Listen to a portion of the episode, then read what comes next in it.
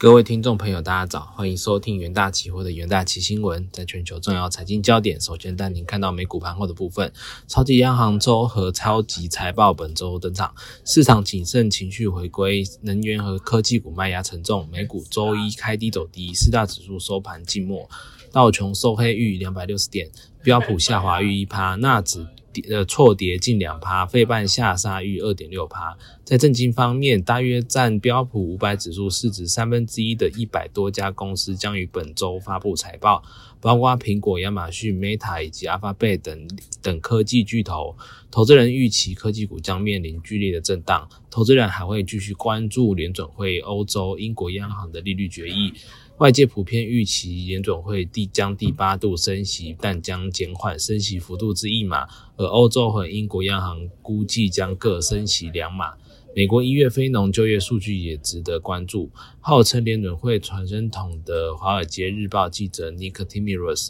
近期撰文透露，联准会内部正思辨薪资和失业率下降是否会推高通膨。美国财政部长耶伦周一受访时提到，顽固的低通膨可能会重新对美国经济和政策制定者们构成一个长期性的挑战。周一传出，美国商务部已通知一些美企不再向华为提供出口许可证，意味美国将全面禁止向华为出售美国技术。此前，日本、荷兰两国传与美国达成协议，将开始限制向中国出口先进制成晶片制造设备。不过，美方制裁力道是否确实也有待观察。外媒周一报道，中国最高核武研发机构中国工程物理研究院早在1997年便被美国列入出口黑名单，但该机构在过去两年半仍仍能采购英特尔、辉达生产的晶片，持续规避美国的一个出口管制。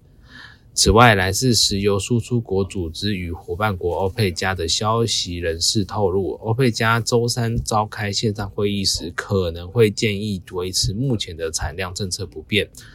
俄罗斯总统普京同日与沙国王储沙尔曼通通话，讨论欧佩加的一个合作事宜。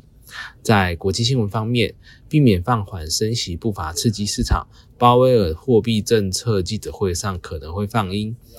彭博周一报道，随美国联准会寻求放缓其对抗通膨的行动，但不暗示准备停止。费德主席鲍威尔和华尔街本周将再次对峙。尽管费德去年多次升息，但目前金融环境是自去年二月以来最宽松的，因为投资人压住随通膨逐渐退烧，会让费德很快停止提高借贷成本，并在今年晚些时候降息。不过，就鲍威尔立场、鲍威尔立场来看，这可能是投资人一厢情愿的想法。有鉴于股市和债市的上涨可能会加剧鲍威尔想要抑制物价的压力，他也有明显的动机来抵制这种交易。在这样的背景下，鲍威尔可能会在本周预料升息一码的决策下，用鹰派的一个强硬发言来平衡市场情绪。即过去六次升息规模缩减，并不会削弱费德要把通膨降至两趴的一个目标的承诺。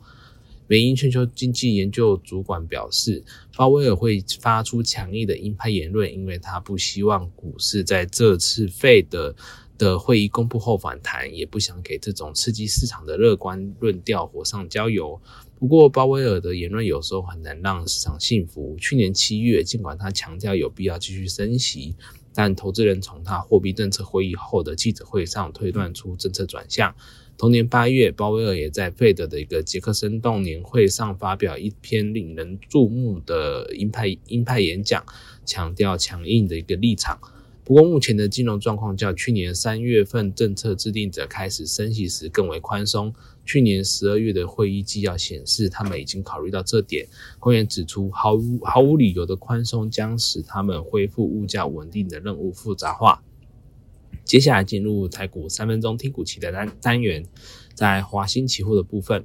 由于全球产钢大国秘鲁发生暴动，